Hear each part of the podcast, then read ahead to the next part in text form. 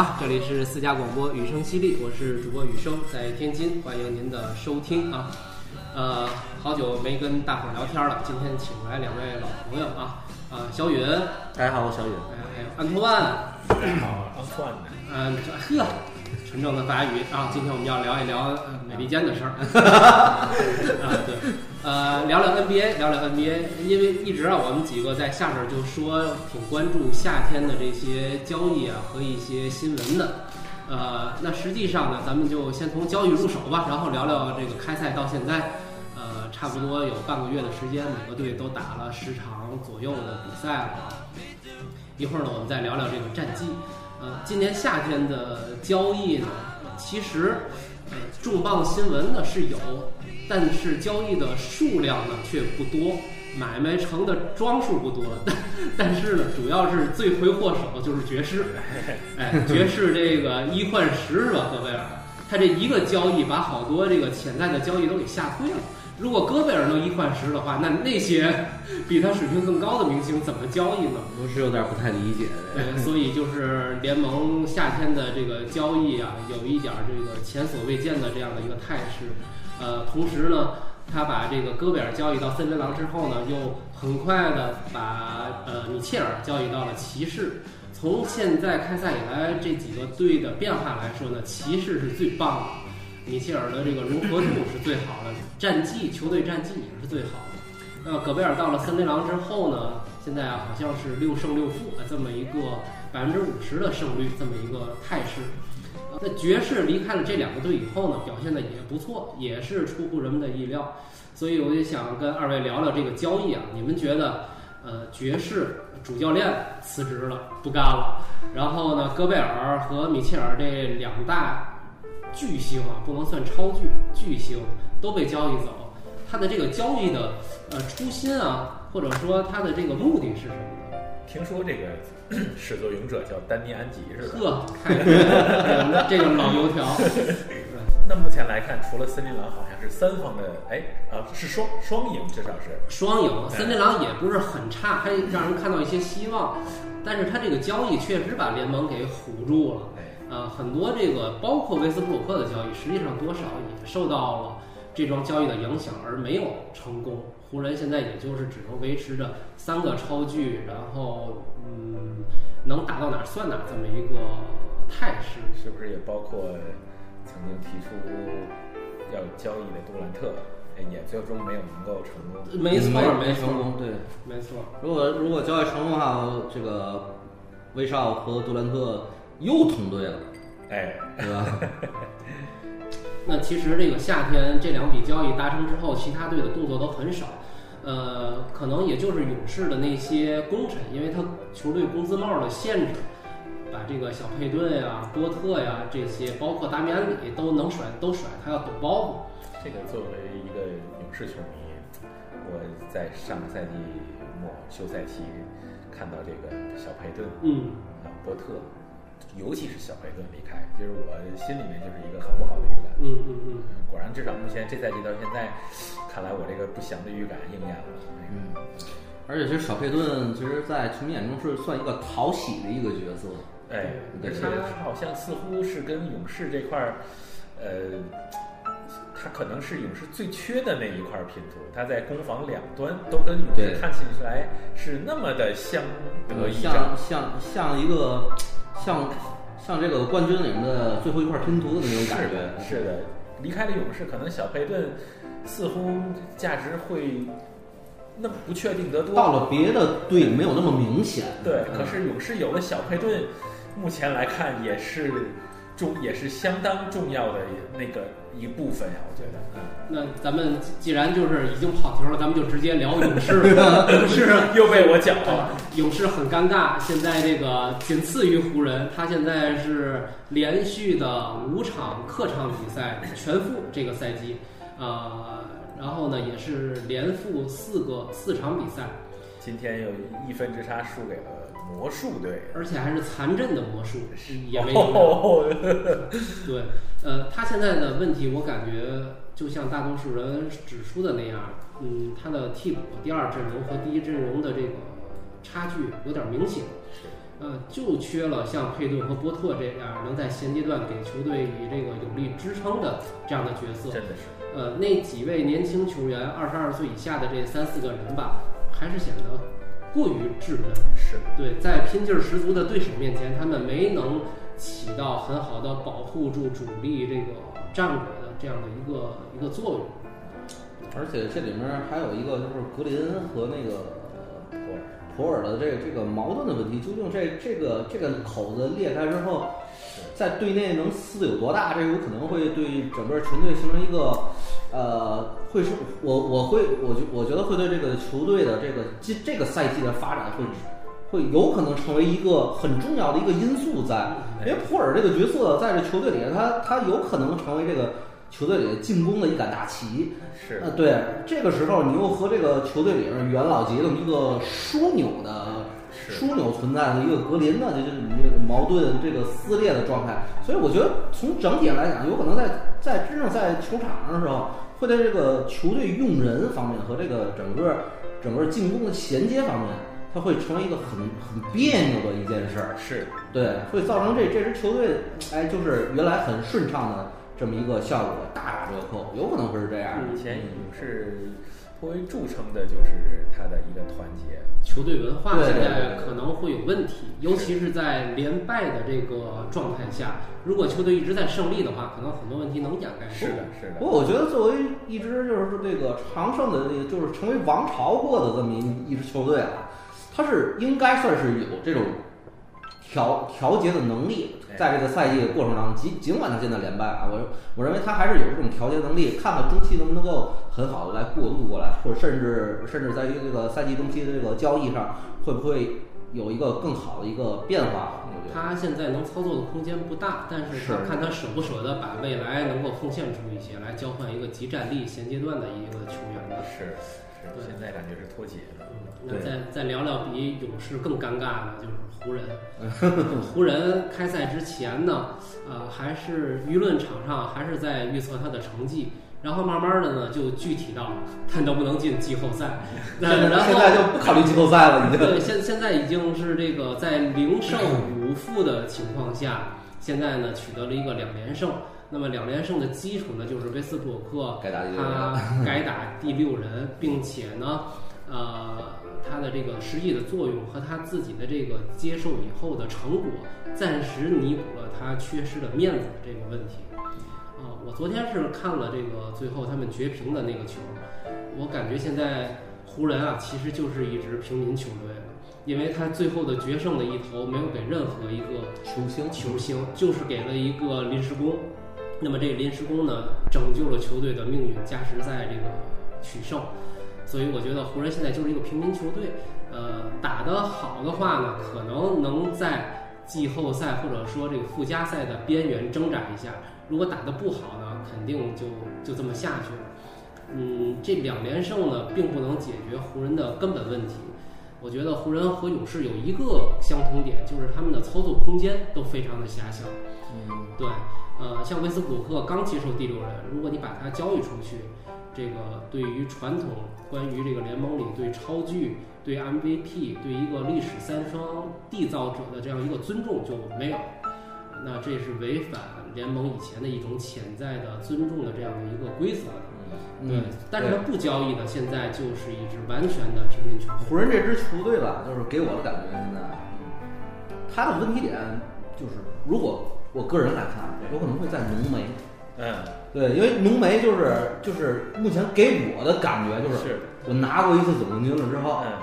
哎，就就爱咋咋地了，是。就这样我就可以躺平了。我想想好好打好好打，不想好好打就就这样了，就特别的没有所谓，就该吃吃该喝喝，该打游戏打游戏。对，他是一个这么样一个状态，就是从他的心态上来讲，实际上就是属于一个嗯，就没有多少就是我我要争的这种欲望上进心，啊，上进心就没有了。他还不像那个詹姆斯，我年暮了我还这么拼命，哎，对吧？因为他们的既定心理的建设目标是不一样的。对对对对。詹詹姆斯还是想妄图再拿一个 冠军。詹姆斯的意愿是我做历史的王者，嗯你知道吧？嗯他是我是做历史的王者，或者说他们的人设是不同的，对。而浓眉浓眉这个态度决定了很多。也一直在琢磨，因为之前也确实听到了这个小雨说的这个观点，这个呃，很多人怀疑这个浓眉，他就是嗯觉得他跟几年前的那个状态啊那个状态，哎确实给人感觉他似乎不再像是一个超剧那样的一个一个一个角色的扮演了啊。嗯。呃，所以我也是这赛季没怎么看湖人的比赛，但是我也是表示怀疑，就是这个浓眉他到底怎么了？浓眉到底怎么哎了？那其实咱们再聊聊那个洛杉矶的另外一支球队快船，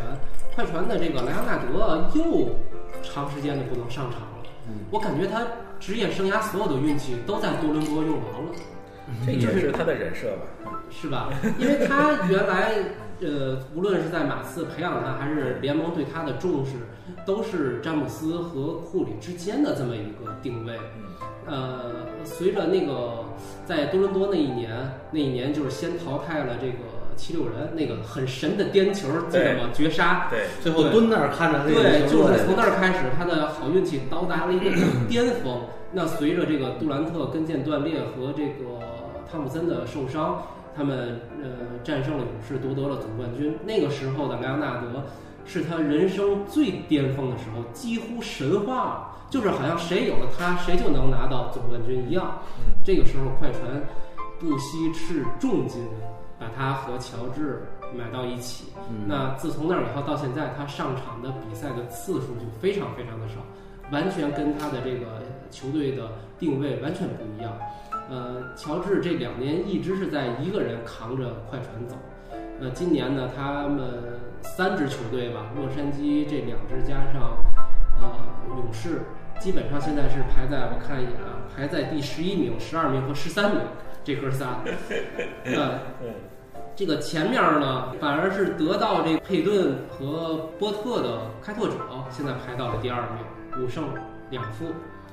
呃，利拉德拿了大合同之后呢，有些人说，嗯，既然拿了这么大的合同啊，那可能就是这个时候又要把忠诚挂在嘴边儿，就不走了，是吧？CJ 走的时候呢，他是那个状态，人很大。现在呢，这个暂时能够排到第二名的时候呢，这个整个人的精神面貌又开始戴上表了。是吧？又指着自己的手腕开始戴上表了。然后交易走戈贝尔和米切尔的爵士现在排第三，灰熊排第四，然后第五竟然是马刺，第五 马刺根本就没有向下没有白了。上次是谁说了一句？呃，还是波波维奇老爷子嗯的能力。这个前半个赛季，先让文班亚马看到马刺队值得值得来，值得来啊，再用后半个赛季能够得到拥有得到文班亚马的机会。啊这这是这是一盘大棋啊！是是啊是啊这不是我告他这个视角很上帝啊，啊！对对对对，我在 操操控联盟的感觉啊！我我觉得是有可能运。我觉得是有可能的。嗯，然后咱们我觉得还要说一下西部的，就是鹈鹕，呃，呃我，觉得鹈鹕非常有的聊，这个球队，哎，非常有的聊。点很多。鹈鹕现在的人员配置呀它的，一阵点儿深度不比快船低。我我认为就是鹈鹕现在的阵容深度它是最好的，而且有点去年勇士的那意思了。年龄结构也好。哎，年龄结构也好，就是冲击力，然后个人能力，就整个的配配置和深度上来讲，我觉得这个鹈鹕这支球队在今年实际上是一一支不容小觑的队伍了，已经是。尤其他上赛季有很那样的一个不完整的，都很意外的在季后赛中打出了不错的表现。对，你鹈鹕今年刚才小雨说的这个年龄结构，确实是他最大的优势。英格拉姆和西安健康的西安啊，都处在这个上升的阶段，然后再加上一个 CJ 的稳定的后场。对，现在他们唯一缺的就是像朗佐鲍尔那样的一个组织者对。如果再有一个这样的一号位的话，那这支球队基本上能够锁定西部前四了。到最后，我觉得是没有问题的。那其实挺恐怖的，细想挺恐怖的是这支球队。对，嗯，他比其他拥有超巨也好的这种球队，你你就是你你会发现湖人是完全打不过的，哎，就有这种感觉的。那就尽尽管你有这么多超巨，你是打不过的。这个小雨说的这个让我想起了宇哥曾经提到的一个话题，就是嗯现在联盟的这样的一个呃局联盟的这样的一个形式，嗯篮球的这样的一个到底是什么样的一种发展阶段的问题。对，才更能够在球场上容易得得到胜利。哎，他说我们们现在是不是看到一个超巨、两个超巨，甚至是三巨头的话，已经不像曾经那么好使了。而现在普遍的是拥有一个年轻的，呃，大批年轻球员这样的一种青春风暴的球队，往往很容易获得胜利啊，往往也能获得很好的排名和战绩。似乎看看这赛季目前为止，还真是这样的一种情况啊。我我觉得啊，这个这个话题，如果就是接着你这个话题聊，可能我想的就有点大了。哦，嗯，吧。话题在哪儿呢？就是二号，我们听听大的。你们可以可以这么去想，因为就是我曾经我跟雨生还有还有还有这个这个李俊咱们一起聊的时候，嗯我说我我曾经说过有一个愿景，因为就是希望就是就是在马刺王朝真正就是落幕的时候，因为那个那会儿三巨头都退役了嘛，对，在马刺王朝就是呃落幕的时候，我们期待着下一个波波维奇和下一个马刺帝国的诞生。对，呃，这是这是我一个愿景，因为马刺真的给我们带来了太好的这种篮球体系的整整体理解，我们太喜欢马刺了。是这个银黑战舰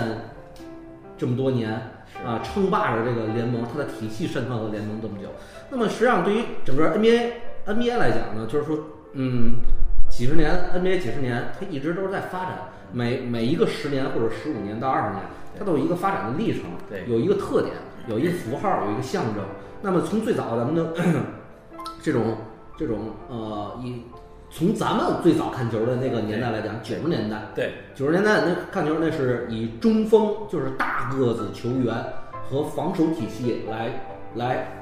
定义篮球是以防守为团队体系的这么一个核心的时候，那么这个时候就是那是那个年代的篮球的一个特征。但但是你会发现，到了将近一零年的时候，小球时代，这是一个完整的一个过渡，球风的 NBA 球风的一个过渡。那么在这里边，它一直不停的在更迭着这种联盟的超巨的符号，从最早的乔丹，后来到科比，然后到这个这个这个呃联盟四大分位的时代，然后再到再到这个小球时代，从库里的崛起开始，把马刺半决赛给灭了。马刺遇到那那会儿我记记记得是是苏群说的还是还是还是杨毅说的，马刺这次真的遇到麻烦了。嗯，是库里和汤普森刚刚崛起的时候，小球时代开始。是，那么小球时代开始，那么联盟一直有一个特色在，有一有一个温度在和有一个方向在。那么到现在都是我觉得已经进入了就是小球时代的有一有一点末尾的这么一个状态了。对，我有这我有这种感觉。也就是说，这个联盟现在我下一步要怎么走不知道，嗯，因为新一代的人物，现在联盟能代表代表出来的两个新生代的超巨有具有超巨的特质，嗯一个东契奇，莫兰特一个莫兰特。这这两个人现在已经是被 NBA 已经被符号化了。是，一个是天赋，呃，天赋、身体、弹跳、组织；另外一个是节奏和球商，还有手腕，嗯，对吧？这两个人已经是新的符号象征了，但是还不足够撑起联盟的这个整体定位。有可能文曼亚马会是下一个突出重围的这么一个符号，代表联盟找到新的发展方向的这么一个符号。但是你现在还不得而知，你就你就感觉联盟现在在一团雾里边儿，我在找方向，我找，但是呢又不知道从何而出，这个是联盟现在尴尬的地方。谁能借我一只慧眼？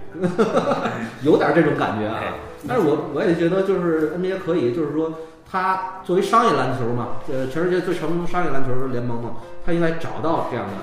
定位，去去和发展方向，去引导市场，引引导的是全球市场。这种篮球的风格也好，或者怎么样，你不这里面咱就不谈什么裁判的吹罚尺度也是否影响联盟的这种观赏性啊、风格的变化呀、这种东西，包括那个像像什么那个哈登的这种后撤步是两步还是三步啊？这个这种话题，它都是左右这个联盟观赏性和引导方向的这么一个问题。那你现在没有辙的时候，他只能从这个规则上来讲多做一点文章变化，对对对经常是翻腕嘛？对对对对对对，像这种问题你你不得而知，对吧？你都有可能会影影响联盟的发展这种东西。而且而且我是觉得这里面这个天赋的决定性已经越来越重要了。怎么说呢？你像刚才小勇说的，在乔丹那个时代，乔丹是尖子 number one，然后下面呢有一群巨星，都是巴克利啊、这个尤因啊、斯托克顿这些，就是打不过他，就最后就让他一个人赢了，没办法。然后慢慢的呢，到科比的时候呢，实际上是 OK 组合，嗯我记得非常清楚，就是我因为喜欢艾弗森嘛，对吧？就是单核你就是打不过双核，嗯你你的这个奥尼尔和科比在一块儿，包括奥尼尔走了以后，奥尼尔在迈阿密和韦德取得的成功，以及后来加索尔和呃科比取得的成功，那个时候引领的是什么？每支球队要有两个超巨，是对吧？你像麦迪跟姚明，是双核就是一内一外，前场后场各一个的话，你就能够在联盟站住脚，能争一下。包括这个唯一一个单核取得胜利的就是斯基德科，对吧？那么再到后来的时候，这个时候就是联盟璀璨的巨星啊，就是每个队有两个。你再到后来呈现一个什么？呈现一个遍地是巨星。哎，遍地是巨星，然后再往现在发展，就是又变成一个什么态势呢？你这个球队如果足够年轻、足够健康，嗯，你就不惧怕任何超巨。对，现在呈现出的态势就是，天赋随着这个人类身体基因不断的进步和发展，你会发现天赋这个事儿已经很平民化了。嗯，你只要身高在两米左右的这些能弹跳好的年轻人上来以后，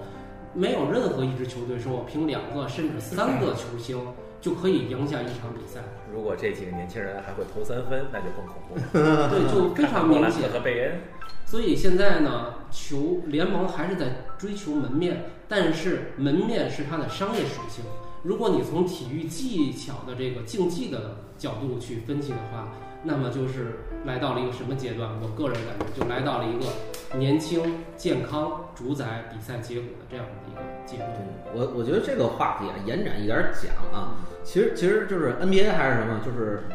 以娱乐消遣为主，嗯，它是一个就是娱乐表演我制造明星、是制造潮流，然后引导市场消费的这么一个娱乐性联盟。卖门票、卖周边，对，他是他是靠老板都是要赚钱的，对吧？他所有老板我是干什么起家的？然后我买一支球队入了股份之后，我是要靠这球队去赚钱的，这个是毋庸置疑的。这一点来讲所，NBA 叫什么叫商业联盟？叫商业联盟。那所以就是其实其实啊，就是我不知道大家看不看欧洲联赛嗯啊？这个欧就是刚才雨生说说这个话题，其实就是和 NBA 它本质的一个区别。对，就是为什么很多欧洲球星说，就我打死我这辈子我不去 NBA，嗯这是为什么？好的好多欧洲的天才都不来 NBA，为什么？因为就是曾经就是就是咱徐玉成和苏群那那解说的年代啊，嗯我们采采访很多欧洲的明星就说了，呃，包括咱们了解过斯潘，嗯，对吧？都说就是我不去 NBA 是有道理的，嗯就是我觉得就感觉就是作为篮球纯粹的篮球两个字来讲，我在 NBA 学不到更多的东西。嗯，啊，这个是一句实话，你不能不说，不能不说，欧洲有很多的这种以篮球来著称的作为国球的国家对。啊，这早早先的什么南斯拉夫啊，什么东欧那些，东欧的那些球队，对。对吧？你包括现在斯洛文尼亚也好啊，或者怎么样，塞塞黑也好啊，塞尔维亚。塞尔维亚也好，就是这这些球队，呃，以前是塞黑，现在就是塞尔维亚，对。对吧？你你就论这些球队来讲，就是他们都有这种篮球很深厚的底蕴在，对于篮球他们的理解，可能他们的挡拆理解要比 NBA 深得多。对啊，这个是有时候差一步差半步，有可能差差了差了十万八千里这种这种感觉。所以就是，嗯，就是这是篮球上本质的区别。你要论 NBA，就是其实它本身要打造的就不是这种纯粹的，就是说竞技性的篮球，而我是还是商业体系为主。那么其实它就是还是要找这种球那个天才也好，超巨也好，去引引导市场，这是他的终极目标。对，所以从咱们如果作为球迷角度去看这个对，我的一支球队的喜好喜喜喜好上来讲，为什么咱们都有一个共同特点，我们都深深爱着那个年代的马刺嗯啊，因为那个年代马刺叫篮球，就有我们有这种感觉，对吧？甚至我更怀念九十代九十年代的 NBA，九十年代 NBA 我是各个球队就是百花争鸣。就是你你国王啊，对，呃，国王那都是就是两千年后了，嗯就是那几年那是太风骚了，这是曾经我的这个这个看球历史上我最喜欢的一个球队啊，同意啊，最喜欢就是当年那个被被湖人黑哨门，嗯然后翻那个翻盘嘛，要不那年是总冠军有可能是国王的。你再往以前倒啊，像什么那个那会儿的呃活塞啊，爵士，对吧？老爵士啊，然后然后还还有那个那个西雅图超音速的那个犀利的风群线，对对吧？肖恩坎普、施拉姆夫那那一帮人，你就是你你看那个年年代篮球，哎，非常有特点，就是百花争鸣。而现在就是找不到那么一个非常鲜明的特点，也也希望就是说，就是这个联盟能够找到一个很好的一个节奏啊。就像就是其实我我感觉啊，说到健康的话题和球队年龄的总体配置问题，就是说你会感觉到，就是联盟就是造星这一点上来讲，你不足以支撑这个这个联盟的一个很愉悦的观赏性，有点这种感觉。大家对于明星，呃，就是超巨明星都很发力，你会发现谁都是颗星，但是呢，那就那星跟星在一起，又打不出来球队特点上哦，篮球是什么？我们该思考这个问题。那个小云讲的非常精彩，但是不由得让我想起来一个出圈的话题。这个刚刚他讲的，呃，NBA 篮球和欧洲更纯粹的篮球的这样的一个一种对比，嗯啊，算是个博弈吧。哎，让我想到了我们好像最近也要聊的，在电影领域这个好莱坞和欧洲电影的这样的对。因为刚刚听小云讲的很多点似乎都和相似之处。一一会儿咱们就聊这话题归根归根结底，这是美国文化就是这样，知道吗？好好，归我们归根结底就是两个大陆的不同的文化的问题。对，好，那在这里是不是我们就先点到为止？对对对我其实很想呃再多说一句，就是呃以前在学戏剧的时候就觉得呃曾经想过，其实体育比赛它归根结底，实际上它也可以称作是广义的一个呃舞台剧的表演。就像是古代最早有戏剧的时候，是在欧洲的这个古典的这个斗兽场啊，这种镜像，现在还有很多这样的遗址。对，实际上体育比赛它也是广义的这样的一个戏剧的这样一种呈现。没错儿，哎，这个本质并没有什么区别。呃对对，是的，只不过是那个罗马斗兽场变成了一个两万人的大一点的篮球场。对，因为曾经刚刚到法国看了一个我们所在城市格格勒诺布尔，那个地方的球队并没并没有什么名气，但是看看一两非常普通的没有名气的两支球队之间的法甲的足球比赛，我会发现很有意思的一件事，就是在比赛开始之前，双方都没有进场，球场上还只有草的时候，呃，已经是一个足够精彩的视觉盛宴了。无论是从球场的布置、它的颜色，还有观众席的这样的一个装扮以及这样的一个分组，它的你从任何一点上，它已经是一场相当相当精彩的视觉的呈现了啊！所以，我聊回我们的篮球吧，还是对，这这个时候呢，涉及到文化的色彩，我觉得嗯嗯，这个时候，一个没有文化的非意识流的这个主播就要出来，把你们两个人拉回到咱们 NBA 这赛季的战绩中啊。咱们接着这样说，我可就不敢往下聊了。对，一会儿就变成社会学的博客。呃，咱们再看看东部啊，刚才说的太精彩了，我回去得好好消化消化，听听录音。咱们再说回东部，说回东部的话，今年还是刚才说的那一个健康的，呃，具有天赋的字母哥，把雄鹿现在带到了七胜零负的东部和全联盟第一的这样的一个高度上。嗯嗯嗯，我觉得这个态势啊，会一直延续下去。那么，那么可以聊的呢，其实是骑士。我觉得，嗯，骑士在得到米切尔之后，呃，凯文勒夫好像重新焕发了这个光芒。真的，凯文勒夫在现在这支年轻的骑士里边，就像一个，他是唯一一个拿过总冠军的老将，对，就是一个那个秤砣，把这艘船带的是又稳又快。现在是六胜一负，排名第二，这个成绩可能很多人都没有想过。确实，确实，我我是没有想到，最终啊，就是嗯，成为这个骑士对骑士最忠心的是勒夫，是吧？而不是詹姆斯，是吧？肉当一双，宁以白首之心呐。这个事儿啊，我觉得就是能体现出来一个什么问题，就是人啊过日子呀，过的都是心气儿。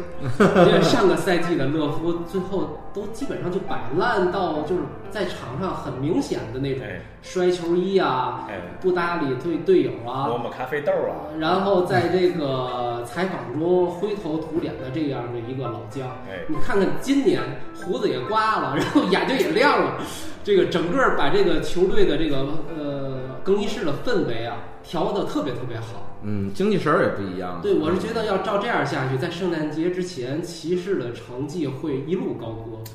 要说老马识途啊，这个上了岁数的他更知道把他有限的精力花费在什么样的对时候更加的值得啊嗯，。他可能会感觉到了，哎，我可以搏一把了，我这对个，我可以。以努努力，因为他值得。他看到了一个亮光在远处哎是啊。对，那反而这个被大家抱以希望的七六人，呃，我觉得在东部今年就有点难受，上不去下不来，下来不符合恩比德的愿景和这个哈登的心思，嗯想上去呢又挪不动步，实力实力好像就是打不过那几个人。好像他的一些个旁边的球员以及替补对他们的支持，似乎好像还是差了一点。对，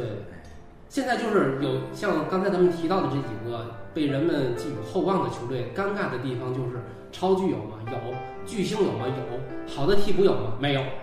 然后就是你想让这个球队成绩差吧，这几个超巨的实力不允许；你想让这球队成绩好吧，他的上限、他的替补阵容又决定不了。哎，就是在这样一个状态，很有代表性的这几个，就是想要冲击冠军的队伍。嗯，就大家都处在这样一个很难受的境地里，不知道最后，呃，每个人能不能找到自己的取胜之时。我我反正我觉得今年开今年开赛之后，这今年 NBA 反正扑朔迷离的，就你非常不好说，就是未来会怎么样啊这种感觉。其实回头看过去至少过去三年吧，每个赛季的这个总冠军也是在所谓的勇士的小王朝之后啊，然它后有一个总体的一个流向在，至少。哎，他们嗯然后每一年的方好像都不太一样。上个赛季的冠军好像在下一转下一个赛季都又好像没有那么的确定了，最终也对啊，就是以前是建立王朝的队伍基本盘，就是联盟的基本盘在，就那几个。对但是现在就是好像每打完一个赛季，都在重新洗牌，你不知道下个赛季会发生什么。乱世出英雄啊！但是我不知道你们有没有感觉，其实我我看那么这么多年球啊，就是感觉啊，就是尤其对于 NBA 来讲，就是每一个赛季，就是赛季初的二三十场是特别的重要，就几乎是给这个球队要定调了。对，非常重要。对于这个球队，他如果就是如果运气不好，前十场输的比较多，他心气儿就不好。对于这个球队就自信心上来讲，就是队内的磨合、矛盾的点的激发，这都会产生影响。所以对对对这支球队这一年的发展都是很重要的这个事儿。现在我觉得最别扭的不是观众，而是那些准备好俯冲的队伍，现在晃范儿了，我还上不上下俯冲？就是雷霆啊、马刺呀、火箭呀、步行者这些队伍，我、啊我我还冲不冲？反正反正火箭冲的是够狠的哈，是吧？火箭冲的够够狠，应该是联盟垫底了现在哈。这个有点儿晃范儿，所以我们今天呢也没法聊出这个脉络，因为第一个是比赛场次打的比较少，